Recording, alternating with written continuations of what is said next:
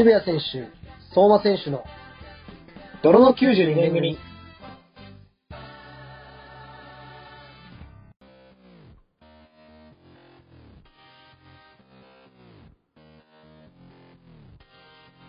こんばんは、渋谷選手です。29歳独身です。こんばんは、29歳独身相馬まさかです。はい、今日も社会派の2人で頑張ってやっていきたいと思います。よろしくお願いします。今週は何を題材に切るんですかね、社会を。いやーやっぱ日本をね、今一度す 選択したい2人だからね。誰も聞かねえよ、あそんな。の、あ誰も聞かなくなっーちなみに、相馬選手、はい社会派って意味わかります？え あの、そんなやつが、絶対に、絶対に無理だな。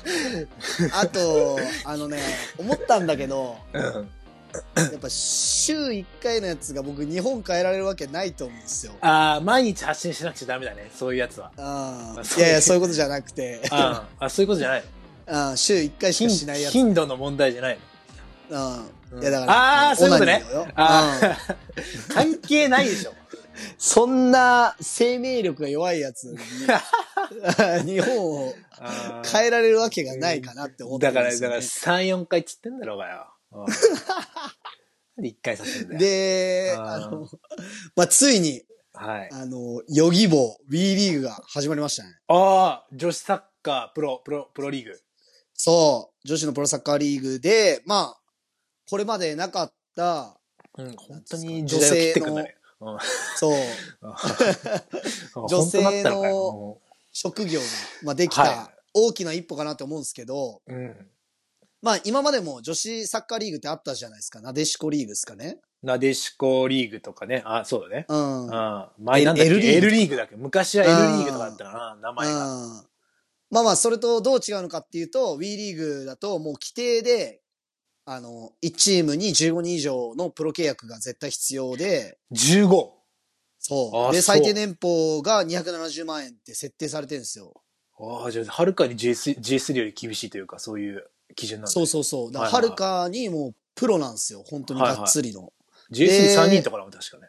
そう、三3人とか5人とか、うんうんそんな感じかな。人はいはい、で、まあ、ホームスタジアムにうん託児施設が設置されていることとかも参入基準にあったりして、え、マストなの？そうそう、なんか結構面白いんですよ。だから今の社会に向けての発信でもあるんですね、やっぱり。へえ。時代に合ってるというか、うんはい。はいまあ多分やっぱね、そういうところがあるでしょ？多分う、ん。ジェンダーレスとかさ、そううん。男女平等とかまあいろいろ言われてるから、い多分それに沿った、まあリーグの感じもあって、すごい面白い。リーグかなと思ってて、うん、で、まあ、やっぱ、これ話せないのが、我らが東京ベルディの、うん。まあ、ファミリーチームですよね。うん。に、日テレ東京ベルディベレーザですか？うん。あ、今、そん、ちょっと長くなってない。そうあそうそう。あ、なそうなんだ。はいああやっぱ、正式名称知僕らの時代は日テレベレーザでしたからね。でだしもうベレーザかベレーザっていうね、略しちゃってたそうそうそう。うん去年の、去年か一昨年ぐらいに東京ベルディも入って、今日テレ東京ベルディベレーザで、まあ、正式名称になったんですけど、はいはい。知っとけよ、お前。知っとけ。いやベレーザで通っちゃってるからね、はい。ああまあね、まあ、うんまあまあ、ベレーザって呼んだり、日テレって呼んだりする人多いですけど、うん。まあで、まあ、ベレーザって、うん。まあ本当にあの、ベルディにとって、こう、宝の一つというか、はいはい。本当に大切にしなきゃいけない存在で、うん。で、どんなチームかっていうと、うんまあ女子サッカー界じゃもう、あの、知らない人はいないというか、まあ、もそうう本当、ですね。女子サッカークラブの中で圧倒的な強さとうん。歴史を誇ってきたチームで、実績もありますし。うんは、もう間違いなくこう女子サッカーを引っ張ってきた存在が、まあベレーザで、い。はい。で、これ僕、この間初めて知ったんですけど、1981年に発足されてるんだよ。おおそうなんだ。これ、やばくない？冷静に。すごいね。な、え、うん何？よ ?40 年前ぐらいってことか。40年前、ちょうど40年前ぐらいにできて、はいはで本当に、まだその男子のプロサッカーリーグがない時代から、い。うん。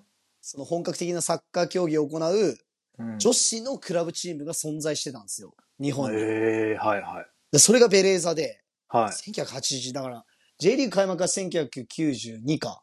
だからねうんそその10年前にもう女子サッカークラブチームがあったっていうね、日本に。ええそれ本当すごいことかなって思ってて。うんうん。で、まあ、その後2011年ですね、なでしこジャパンって言って、女子の日本、はい女子のサッカー日本代表はい、なでしこジャパンね、代表。そうそう。あの、ワールドカップで、うん。まあ、優勝して、うん。あの、女子サッカー界自体がフィーバーみたいなの起きたじゃないですか。はい。まあ、ブームって言ったらあれだけど、まあ、すごいね、うんあの、認知されたよね。多くの人にそうそう。で、うんまあ、あの時のやっぱ主力の多くが、はい。ベレーザ出身の選手だったり、ベレーザに所属してる選手うん。でもあったりして、やっぱ、はい、はい。まあ本当その時、ダントツで有名なのがやっぱ沢誉さん澤さん、はい、はい。うん、沢さんとかね。うん。あの辺は、あの、ベレーザで育った選手ですし、はい。他にも大野さんとか金賀さんとか、はい。長里さんとかあげればね、切りないというか。あー宇津木さすごいん、岩清水さん、はい。岩渕真奈ちゃんとかね。はい、はいなんで一人だけちゃんと、なん、なんで、なんで一人だけちゃん付けなの？いやいや、ななんだろう。なんかなんだろうこう距離感の問題、距離感の問題。距離感、まあ、同い年だからね。ああ、そうそうそう。んな、ああの、こっちは勝手に、ちゃんって言ってるけどね、向こうは全然親しいって思ってないと思いますよ。ああ、まあまあまあ。でもまあはいまあ、あの、距離近いじゃないですか。やっぱ同い年のベレーザの選手って言ったらもうなんかこう、本当なんつうんですかね、幼馴染みたいなもんだから、やっぱり。うん、まあ、喋っては、はいないけど、こう、うん毎日のように顔合わせたりしてて、うん、まあ、確かにねみたいな存在だったんで、そうそう。うん、いや、まあ、がいたりして、うん。うん。まあ本当、こう、1981で、1年に発足って考えると、うん。まあ約30年で世界一を取ったのが女子サッカーで、はい。あの、まあベレーザから見てですね。はい、はい。で、約40年かけて、こう、うん。プロリーグが始まったわけじゃないですか。ああ、なるほど。で、だから、本当にこう、なんだろうな、女子サッカー界を引っ張ってきたうん。ベレーザにとって、こう、願ってもない幸せみたいのが、今のうん WE リーグにはあるのかなって僕的には思ってるんですよ。うん。いや、だから、存分にこう、このリーグを楽しんでほしいかなと思ってるんですけど、はい、は ちょちょっとか硬いですかね、スタートい。。いや、いいいいんじゃないですか、もう。うん、はいやっぱ、ほんとね、あのー女子サッカーってすごいスポーツなんで、うん。その魅力を今日ちょっと今、多分この、語りきれないかなって思うんで、うん僕エピソードトークでもちょっと女子サッカーについて話そうかなってあ思ってーじゃあ、ぼるんですけど。僕、ちょっといいですか、一個言って。あ、どうぞどうぞ。あの、ボンバーヘッド荒川選手いるじゃないですか。はいはい。あの、僕が小学校4年生とかに埼玉に住んだ時の、そのスクール、うんうん家の近所のスクールに、コーチとしていたんですよ、荒川さん。はいはいはい。と、あと、もう引退されましたよ、山郷さん。あの、その、さんねゆ優勝した、うん2011年のワールドカップ優勝したメンバうん。ーがコーチでいて、で、僕当時その、L リーグとかかな？の、その、試合とか、見に行ったことあるんですよ。荒川さんがその、まあ僕は小4とか小5かな？の時とか、ベルギー入りたての時に、その代表のがし、が、あの、練習試合がベルギーグラウンドであるみたいな。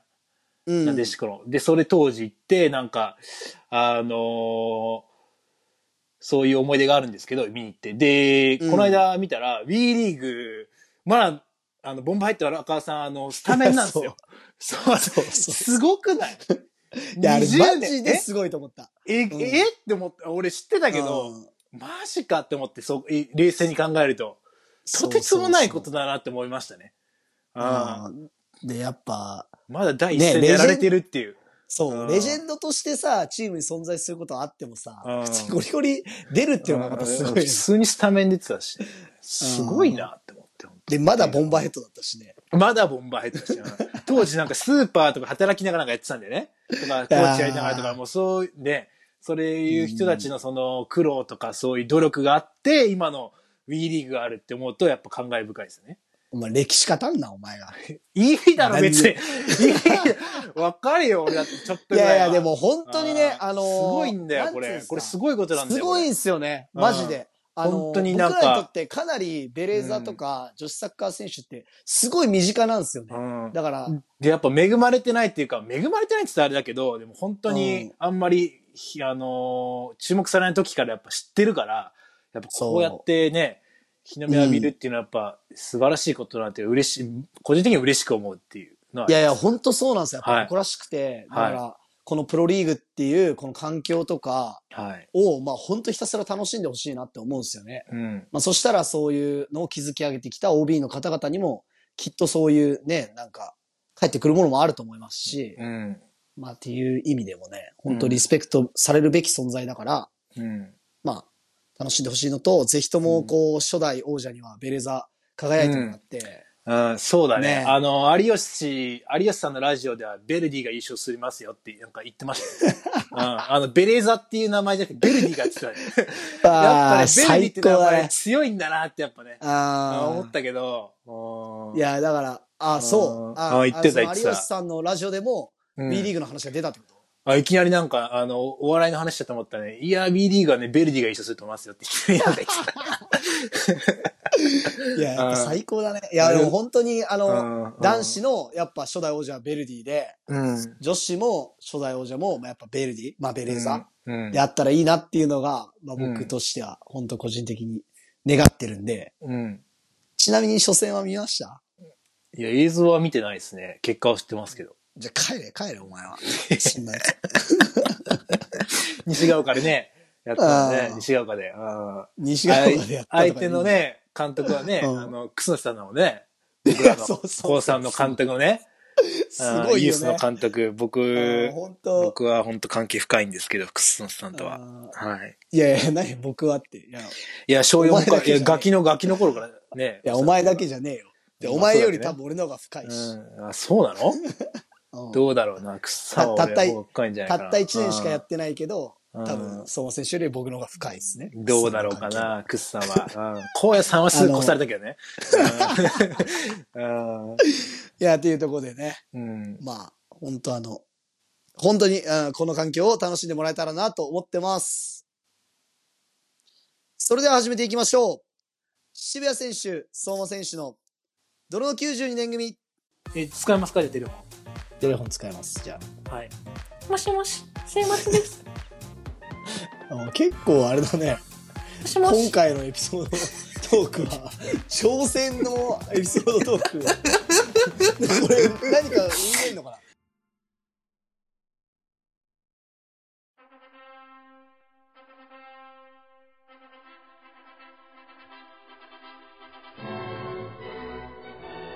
結婚相手を募集中、泥の92年組。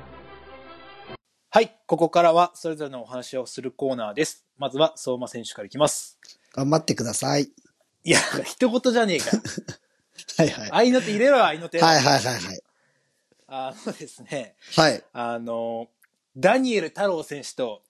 約20年ぶりにあのポーランドの地で再会したっていう話を今週はしたいんですけど。すごいね、あれね。うん。インスタ見ましたよ。あの、まあ、インスタ、僕のインスタグラムでは、あの、まあ写真とかは上げたんだけど、もう、うん。あの、このラジオでももう応援してると。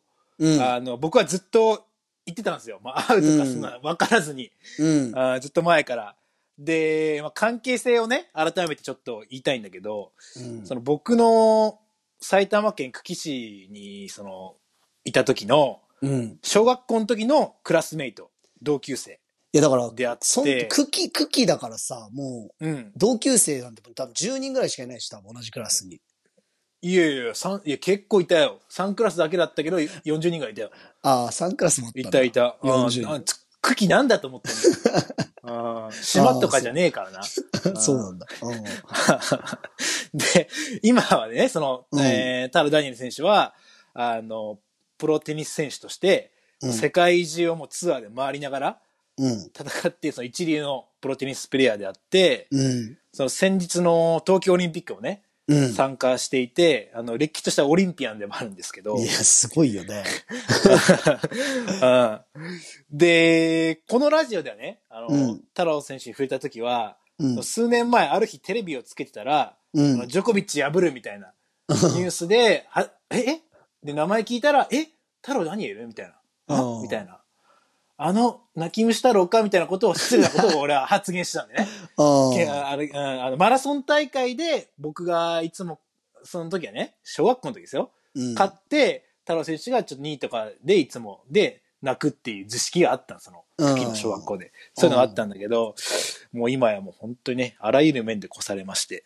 確か うん。に。もう確かに何回泣かされんのかわかんないぐらいの。いや、本当に俺が泣いちゃいたいぐらいなんですけど。うん で、まあ、そうね。まず今回再開できて写真も撮れたし、その、ちょっと、あの、試合前だったけどね、ちょっとお話も直接できたんだけど、すごいよね。うんあーまず一つね、日本だったらこれ絶対ありえないんですよ。今この状況だったら。確かに確かに。まず会えてないし、うん。その、有観客でそもそも多分テニスの大会できないかもしれないし、うんだったら。その試合を間近で見れて、うんでしかもその会場の運営の仕方というか、うんそのポーランドの。うん普通に選手がその他の選手と、あのー同じ、選手と同じ動線というか、うん。普通試合見てたりとか選手が同じ席に。あのだお客さんと同じ動線そうそう。他の試合ともう見てたりとか、動線が同じだから、今回こうやって、まあちょっとの時間だけど喋れた。いや、ていうそれことだすごいよね。喋ったりさ、一緒に写真撮るって結構 やばくない？あー今、日本だったら多分ね、絶対そんな運営の仕方してないと思う。うん、すごいよね。あーあーまあちょっとその辺も海外ならではかなって思う、あの思ったんだけど、うん。まああので、このことはお母さんに話すよみたいなことなんか言ってくれて、太郎選手も。かっこいい。ああそしたうんら、あしたら僕も、あの、もちろんは、俺も話すよってことを。いやいやお前のお母さんいいよ、も なんでだよそれはいいだろ、話さ、それはいいだろ、うちの母さんそのこと言うんだよ。ああまあ、それで話し、あの、話すよってこと言って、写真撮って頑張頑張ってね、この後試合見るよ、なんつって。う。うん。で、あの、バイバイしたんだけど、はいはいはい。で、僕人生初めてのあの、テニス生観戦だったんですよ。ああ、まあそうだよね。うん。あの、テレビでね、なんかウィンブルドンとか全米オープンとか、うん全豪とか、たまになんかハイライトとか見るぐらいで、うん。そんなまじまじと見たことはななくてですね。確かに確か今回その、生観戦しての感想をね、いくつかちょっと言ってみたいんだけど、に。うん。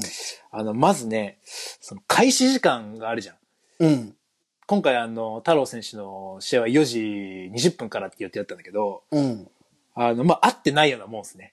ああ、あの、ね。6時、うん、6時前に始まったんだけど、うん。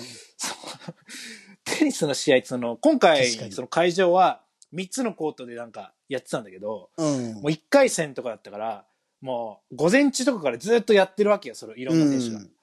で、しかもそのテニスの試合って早くて40分。うん。で、遅くて3時間超えるとか、もうそれ以上とかもなんかある、もううん非常になんか時間が読めないスポーツらしくて、うん。なんか4時20分になっても一向に始まらなくて、で、その、太郎選手がややろうとしてたそのコートのし前の試合がずっとその接戦だったから、うん、でもう隣のもう、あの、コートはもうすぐ終わっちゃってたから、もう結局コート変更でなんか、隣のコート2でなんかやるみたいになって、ああ、なるほどね。コうんコート1でなんかさ、あの、座ってたのにさ、なんか奥のコートでなんか太郎選手なんかアップして、ああ、じゃあ、この試合、あウォーミングアップあっちでやってるだけなのかなと思ったら、はいはいはい。そのままなんか試合始まっちゃって、ああ、あっちやんな、みたいな。なんか起きちゃって、で急いでなんか移動したんだけど、そう、そんなこともやっぱ起きるのがテニスなんだなっていうえのと、であとね、やっぱテニスってあの、紳士のスポーツってなんか言われてるみたいで。いや、そうっすよね。うん。で、みたいで、うん。みたいでとか、まあ俺もあんま知らないからね。うん今回のために調べたんだけど、うん。あのね、観戦する方も結構マナーとかなんかちょっとあるみたいでい、や、そうっすよね。はうん特にあのサーブ打つ時とか、い。うんあ。の選手が一番集中しなくちゃいけないから、うんそういう時席立ったりとかしちゃダメなのね。ね、そうそうそう。うん。うん。あ、知ってました？いや、それ知ってるでしょ。なんかよくそれ問題になってないですか？なんか。あだあ今回もね、そのフラッ、シュとかさ。うん。そうそう。あの、写真とかなかったけど、その、す太郎選手とかがサーブ打つ時に席立っちゃう人がいて、うん。あ実際注意されてました。ああ proszę proszę っつって、うん、お願いしますってなんか、あ。うんうん。ポーランド語で、うん、なんか言ってたね。まあそういう知らない人からしたらね、そんな当たり前だもんね。うん。とか、あと、その、席の移動とか、やっぱその、あの、試合が切れた時しか移動できないとか、うん。あやっぱ、うん、あったね。うん。そういうのがあったりとか、あとね、あの、よくウィンブルドンとかでしか見たことないけど、あの、ボールボーイいるじゃん。うん。あの、すごいキャップかぶって礼儀正しくさ、手後ろ組んでさ、ダッシュすすごいるね。、そう、そう、ボールが落ちて、あの、行っちゃったらダッシュして、すぐうん所定の位置に戻ってみたいな、うん。そういう子たちがいるんだけど、あのね、一人だけね、あの、飽きちゃってたのか、なんかあの、砂に円描いてる子いたね。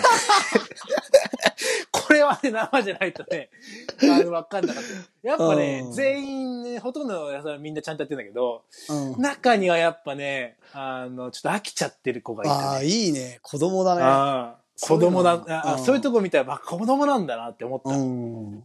ああとか、あとね、あいいねそうセセット感、その、ゲームがなんかその切れた途中の中断とかはね、うんあの、こ甲子園ばりにすごいあの、阪神園芸みたいなので出てくるの。あの、えあのまあ、二人一組なんだけども、すごいあの、うんなんていうの、グラウンドを鳴らしてるか、なんていうんだっけ、ああいうの。ー、ああ、そういうことねなんて。とトンボがけ。トンボがけやって、うんで、その、会場がクレーコートだったの。その、そうんの日は。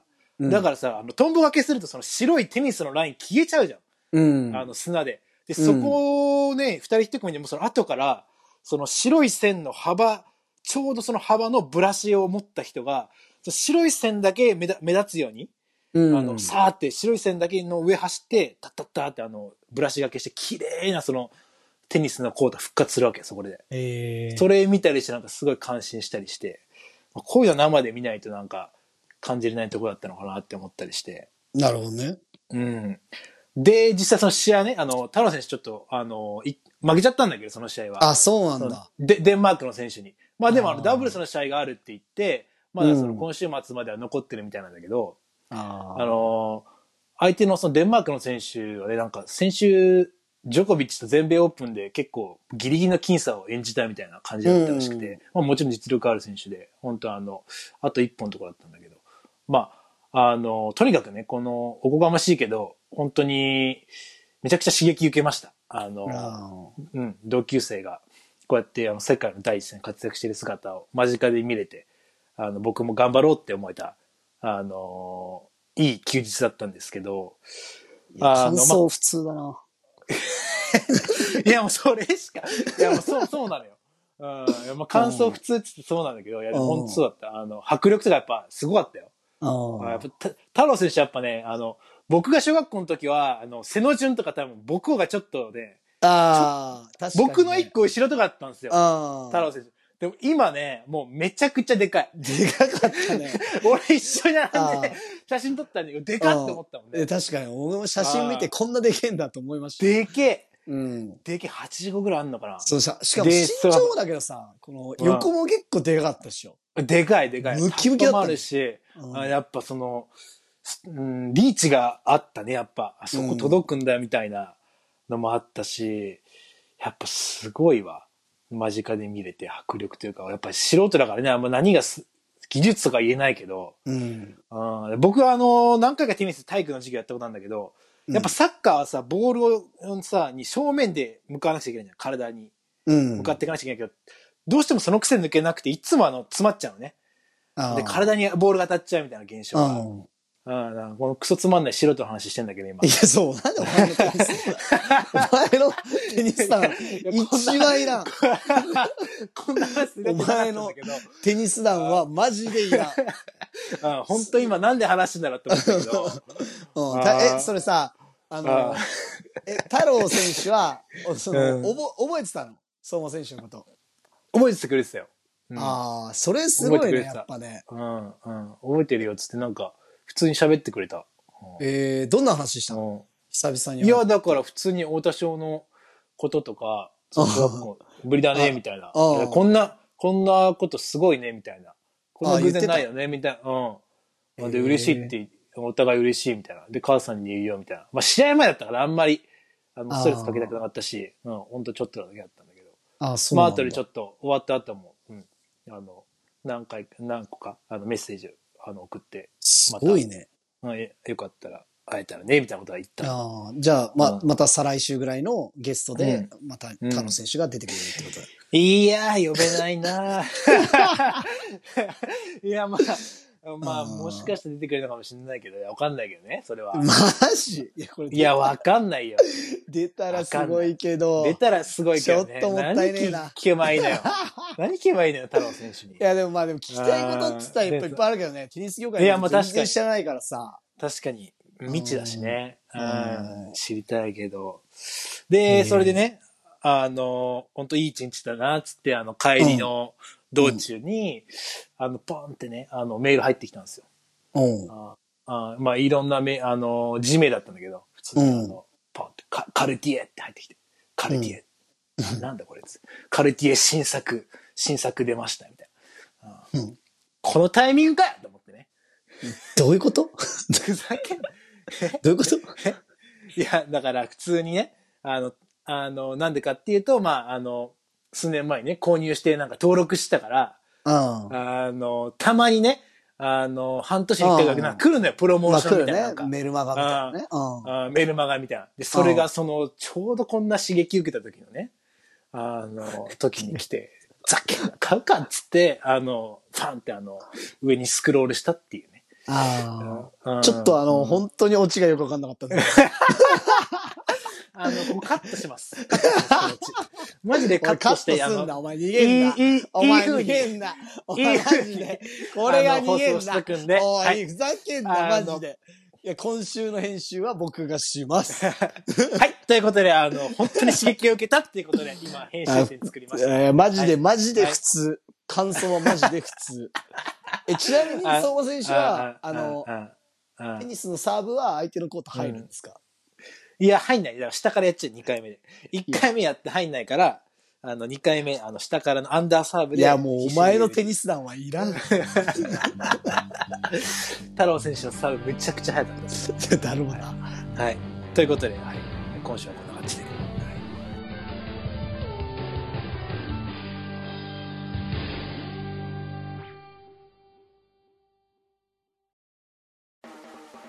Spotify、Apple、Google など主要ポッドキャストで毎週絶賛配信中渋谷相馬の泥の92年組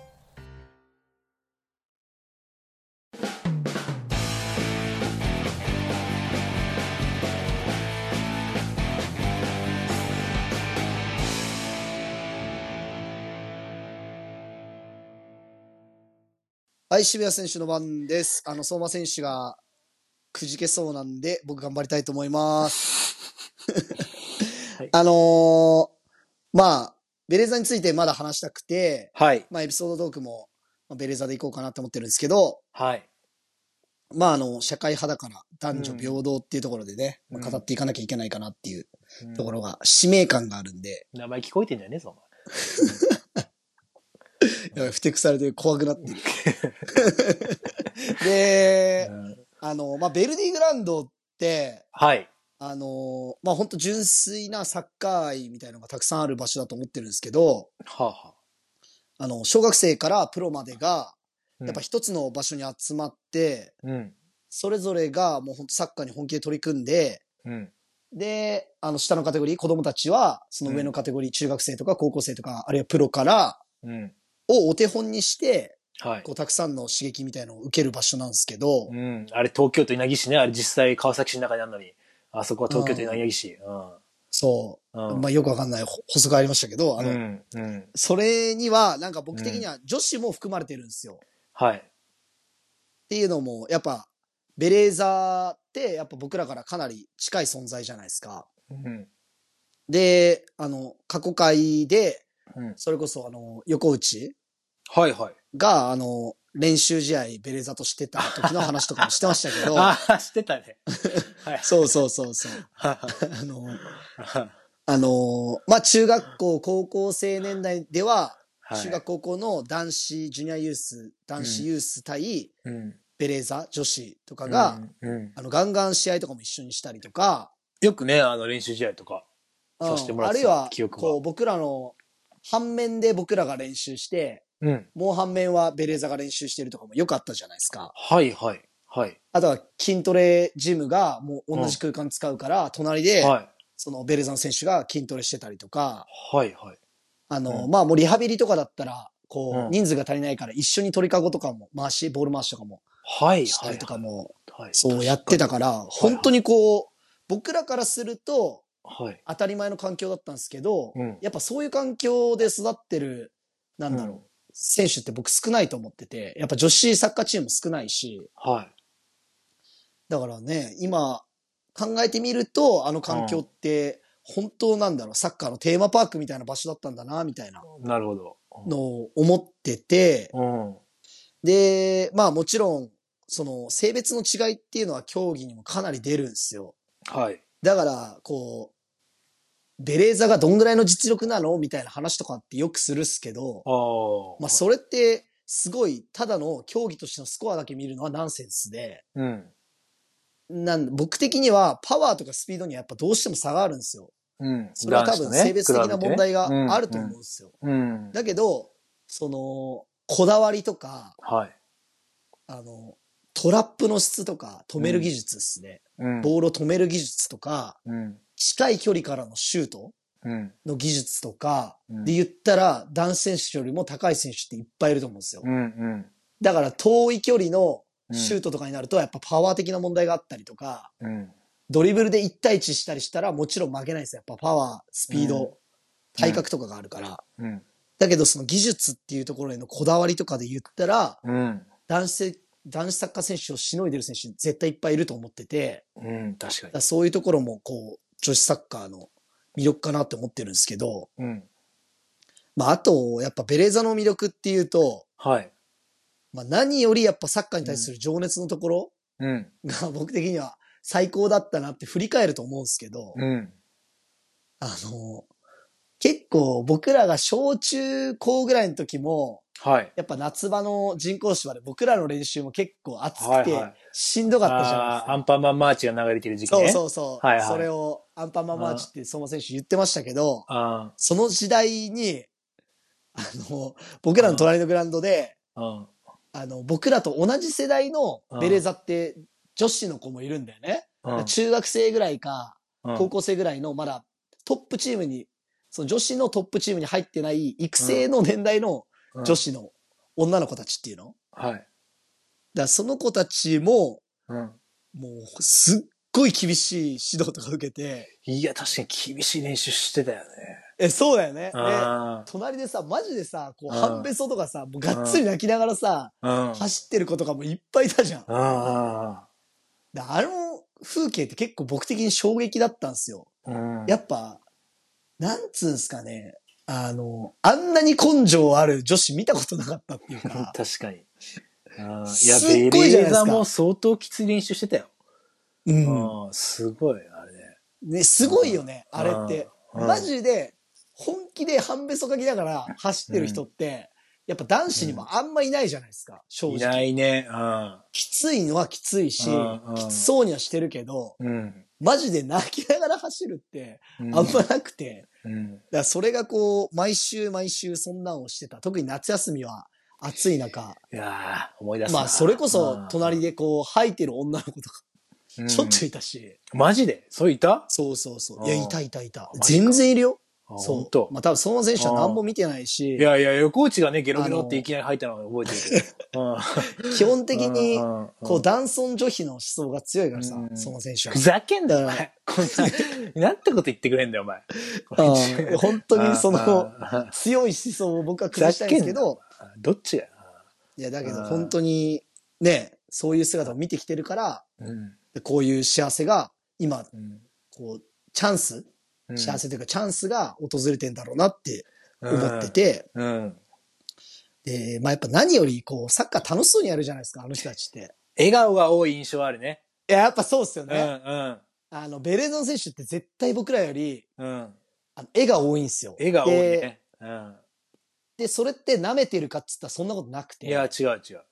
うん厳しいトレーニングしてんすよね。うん。厳しいな、試合、練習は。そう。うんでも本当にこう、喜怒哀楽がすごいといううか、ん。うん。それは僕思ってて、メリハリがあるもあるし。うん。うん、めっちゃくちゃうるさいじゃないですか、女子の練習って。すごいね。コーチングとかも含め声て。通るしね。うん。そうそうそう。うん。で、めっちゃ厳しいこと。で、うん澤さんなんてマジで厳しいこと言ってるイメージあるし。うん仲間に要求したりもしてるしね。そうそうそうそう。で、まあなんか練習試合とか行ったら、うん。なんだろう。なんかこんなに明るくて、うん。こんなうるさいのに、後ろから余裕でうん。足裏向けてタックルしてくるみたいな。やられた。とかもしやられたことある。そうそう。いや、もう本当に。に衝撃だったんですけど、うん。いや、だけど本当にね、そうやっうんてサッカーに対して、こう、情熱持ってる人たちにとって、うん。こういうチャンスが訪れてるってことが僕にとってもすごい幸せだなって思ってて、なるほど。そうそうそう。だから、こう、2011年とかに日本中が悲しみにね、くれてる時に。力を発揮できたってことも、ワールドカップ優勝できたってことも必然だったかなと思うし、うん。うん。まあ普通に日本一、あ、日本一とかじゃなくて、世界一でしたからね、当時。いや、そん、ね、すごい、本当すごいことだよ。すごいことで、バロンドールって呼ばれる、うん。もう本当世界のトップの賞、うん世界最優秀選手ですよね。うん。にも沢さんはその時選ばれて、うん。男子の最優秀選手、バロンドールがメッシ、うん。女子は沢さんみたいな。もうむちゃくちゃな。すごいね。なんか、あつ、ーね、写真収まってたよね、なんかね。そうそうそう、二人で写真撮ったりとか、はいはい。ほんとすげえなって思ったっすけど、うん。だそれをやっぱ、そのチームメイトがスーパーで働いてたりとかっていうのがうん。当たり前だったから、うん。そのハングリー精神というか、凄さっていうのを、うん。まあ今日はちょっと話したかったっていうね。うん。ほんとすごかったですからね。なるほど。でも、あの、相馬選手は男尊女卑するから、あの、うん逆に、ベレザン選手に八つ当たりして、削ったりしまくってた。あの、語弊が、またね、こいつは本当語弊になることばっかりだけど、あのね、あの、本当に土下座して謝りたいことがあるのは、あのうん別に、ベレーザの選手だからってことは一切ないです。別に男子でも僕はやってたんですけど、あの、うん。あのね、なんか、ユースだったかな？ユースかジュニアスか忘れたけど、まあ、とにかく試合に出れなくて、B チームにいた時に、なんかもうイライラしてて、あの、よくそのベレーザと練習試合、ジュニアユースとかユースの B チームがやったりするのよ。うん。だから、あの、思いっきりその当時のセンターバック、岩清水さん？もちろん、はいあの、もう、国民栄誉の岩清水さんを思いっきり、後ろから、あの、ただの、ただの僕の腹いせでね、120%僕は悪いんですけど、あの、後ろが削ったりしてる思いっきり。で、あの、なそれは本当今ね、あの、土下座して謝りたいです。当時何も分かってないから、別にだから本当ひどいね。うんだから誰誰でもよかったの。だから別に別に岩清水選手じゃなくても別に、そこの、とそこら辺の高校の選手とかでも別にやってたろうし、その、怖いよねその感じうんうん。もう誰でもよかった。テロリスひどいっすよ、だから本当。うんうんなんで試合出れるんだよって切りながら試合やってたのを思い出しますね、本当うんうん。当時はね。いや何も、何も分かってなかったから。だ本当その件に関して本当、この場で、本当に申し訳ございませんでした。いや、絶対許さない。なんで、いや、許すか許さないか、岩清水さんだから。お前じゃないか。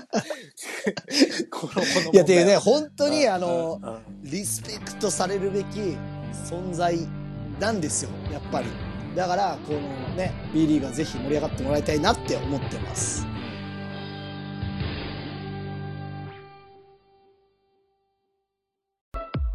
オードリーのコーナー。はい、オードリーのお二人のラジオを聞いて僕たち二人が意見するコーナーです。何様なんだよ、僕ら。あのー今週はスペシャルウィークということで、はい。あの、いっつもね、スペシャルウィークって言っても、まあ、スペシャルウィークってあの、オールナイトニッポンに各うん。番組にゲストが来る週なんですけど、うんたまにあるやつね。うんそうそう、大体オードリーのところに来るゲストって、うん。こう、あんまり流し知られてない芸人さんとか、あの暴れるスペシャルじゃないんだよね。そうそうそうそう。こんなこと言ったらあのオ失礼だけど。ードリーさんからしたらスペシャルじゃないというか、うん。オードリーさんが本当にこう、気を抜いて喋れるゲストの方を呼びするパターーンがね、多いんですけど。でもある意味ね、面白いから毎回、それがスそうペシャそうそうルなんだよね。。そうそう。普通に前回で言うと、あの、春日さんの一般人の奥さんね。うん。クミさんね。そう。が普通にゲストとして来たりするっていう、もうわけわかんないのが、はい。あの、スペシャルウィークが通例だったんですけど、はい今週は本当にスペシャルだったのが、うん。あの、女子うん。卓球日本代表のうん。石川佳純選手うんオリンピアン、メダリスト。メダリストが、まあ、ゲストに来てまして、まあ、っていうのも、あの、若林さんが相当ファンらしくて、うん。今、こう、一番会いたいうん。ゲストみたいな感じで、石川佳純さん来てたんですけど、まあまた、はいあの、女子アスリートの話になっちゃうんで、ああ、確かになんです。けど。偶然だそうね。いや、本当ただひたすらにこう。若林さんが石川さんのことをリスペクトしてたり、好きだっていう、うファンだっていうことが、うん。すごい伝わってくる回でした。うん。確かに。あの、コンビニの話とかしたね。コンビニ何買うんですかみたいな話した。うん マジで普段どんな感じなのみたいなうん質問がメインでしたね。はいはい。まあそうだね。ちょっと砕けたというか、あんまり普段話せないようなことを話してましたね。うん本当になんかファンが素朴な質問をするみたいな。あー僕も、あの、若林さんほどじゃないですけど、石川佳純選手ファンなんでね。プチファンなんで、あの、すごい面白かったです。はい。いつからゲスト決まった瞬間、いや、あのね、うんあのー、2020だから、コロナ禍の時の、うん。あの、プロフェッショナルですね、あの、若林さんも言ってましたけど、はいはいはい NHK のプロフェッショナル仕事の流儀の番組を見て、ちょっとあの、一人ちょっとあの、泣きそうになってしまったっていうね。あの、当時あの、一人でホテルで見てたんですよ。うん。はいあの、GoTo キャンペーン使って、あはいはいはい。の、ラジオの収録ね、あの、確か松沢幸輝選手、特徴プロレスの、松がゲストで来てくれるっていうから、あ、じゃあもうこういうお盆休みだし、あの、ホテルで、あの、一人時間作ってうん。収録してやろうっていう時に、あの、その日のよ夜に見たんだよね。あ覚えてる覚えてる。で、ちょっとあの、感動しちゃって。で、まあ、元からちょっとしたけど、こんなにも知らなかったから、うん。さらにあの、ファンになったというか、すごいなって思って見てたっていう存在だったんだけど、まあこんなまたね、あの、もっとうまく言えるんだろうけどね、薄いね、なんか俺の話って。なんなの？言い方だよね。いや、もっとうまく言えんのよ。もっとうまく言いたいのよ。すっごい、なんか反省がすごいね、やっ なんかもっとうまく言えんのよっていうのをジレンマを抱えながらやっぱね、このあー1年半、1年6ヶ月ぐらいね、ぱ。あのーうん悩んでますけどね。反省の時ね、これ反省のあ時。ーまあそろそろ引退だな。うん。引退かな。うんああ、ちょっと代わりに、僕は吉明とやるんで、まあ、吉明ほしいでやるな。うん面白いんじゃないか、そっちの方が。うんあややっぱね、うんもっと、こう、いや、やっぱ相馬選手、そうですね。まあいいか。うんいや、なんだよ。気になるな。うんいや、あのー僕らもそろそろね、うん。もうゲスト多いですけど、うんあ。の、女性アスリートとか、はいはい。女性の方とかもお呼びしたいなって思ってるんで、うん。ってなるとやっぱいや忘れてますよ。うちのお母さんは呼んでますからね。初女性の方を呼びたいんで、いやいや、女性だから。あ あのーやめてください、そういうこと言そ、そろそうろ、のうちの母さんも、あのは女性ですよ。はい。ベレーザの選手とかね、話聞けたらいいなって思うんで、確かに。うん知り合いいないけどな。ちょっと誰か呼んでくださいよ。うん。いいや、でも多、分、うんあのーもちろん喋ったりはベレーザの選手としないけど、ベレーザの選手も多分顔とかを見たら、あっとはなるじゃないですか、やっぱあーあの、キノコ頭ね、あの坊主頭ね、みたいなね。そう、だから顔合わせてる回数って多分半端ないから、マジで。あーまあね、ほぼ毎日ね同じグラウンド行ったからね。同じ時間に同じグラウンド行った感じ。そうそうそう。だから名前とか向こうはわかんなくても、うんうんあの、やっぱ仲間だっていう認識はあると思うんで、はいはい。ちょっとさ、うん大物狩り行ってみてくださいよ。そろそろ。うん大物狩り。まあまあ、考えておきます。はい。自信が、あの、いい、いいトークができた次の週ぐらい。今、気持ちが折れてるから。うんい今はね、できないや。今週はちょっと、あの、そういうことはできません。ああ、はい。うんそうか、そうか。はい、はい。まあちょっと、はい。いや、やばい。その選手のうん。うん気持ちが萎えてます。それでは、今週もオードリーの二人楽しいラジオ、ありがとうございました。ありがとうございました。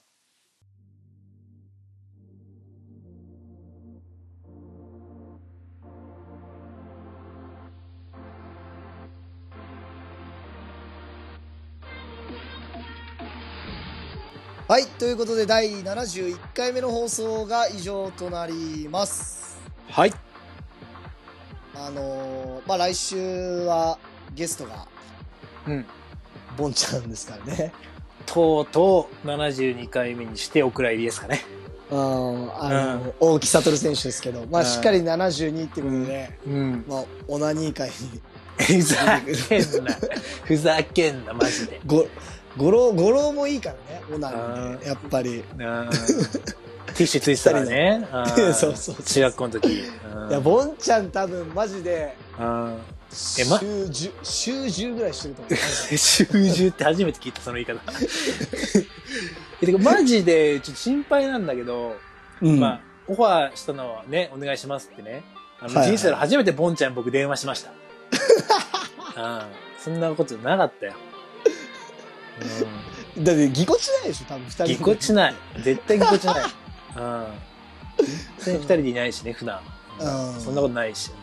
でも最初断られたけど、まあ、それがジョークでいいよってことだったんで、あの、もちろんね、あの、こちらからオファーしてんでお願いしますってこと言ったんだけど、うんちょっと大大丈夫かなって不安は非常にあります。しといて、しといて言うのもなんだけど。まあね、うん多分10分ぐらいの放送になるんじゃないかなと思ってるんですけど、ほとんどカットで。あ本当に、あのわけ分かってないからね、ボンちゃんって多分。あの、今の時代が、令和であることとかのわけが分かってないと思う令和とかのシステムがよく分かってないと思うから、うん。あまあ本当そういう選手ですけど、何話すのよ？ボンちゃんって、うなんだろうな、すっごい多分、人間味溢れてて、ん 確かに。あうん素直であるよね、人情派だボンちゃんそう。は。あの、ザ人間なんですよ。ザ人間、本当に。うんうんあの、ギャンブルとかも大好きだし、はい女の子とかも大好きだし、これ、うん結婚してるから、あんまうん言っちゃいけないかもしれない。うんいいでしょ、もう。まそう、みたいな。うんうんで、いや、本当ろくでなしですから。はいはい。人のことを、こう、なんていうんですか、うん苦しんでる人とか見て笑うのが大好きだ。ああ、人人の不幸が幸福。あーそうそうそうそうそう。みたいなところあるから、うんそう。で、それでもこう、なんていうんですか、愛されるというか。でもね、確かに愛されてる。そういう、そうう。いうやつって大体こう、うんただいれ嫌われたりするけど、そうじゃなくて、うん。みんなも、こう、ボンちゃんのことを、うんこう、やり返したりとか、うんこう、っていうのがあるからね。なんなんだろうね。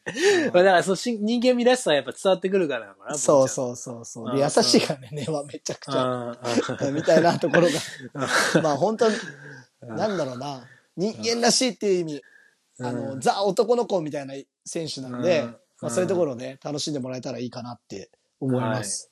はい。あの、頭悪いのと、ちんちんがめちゃくちゃ大きい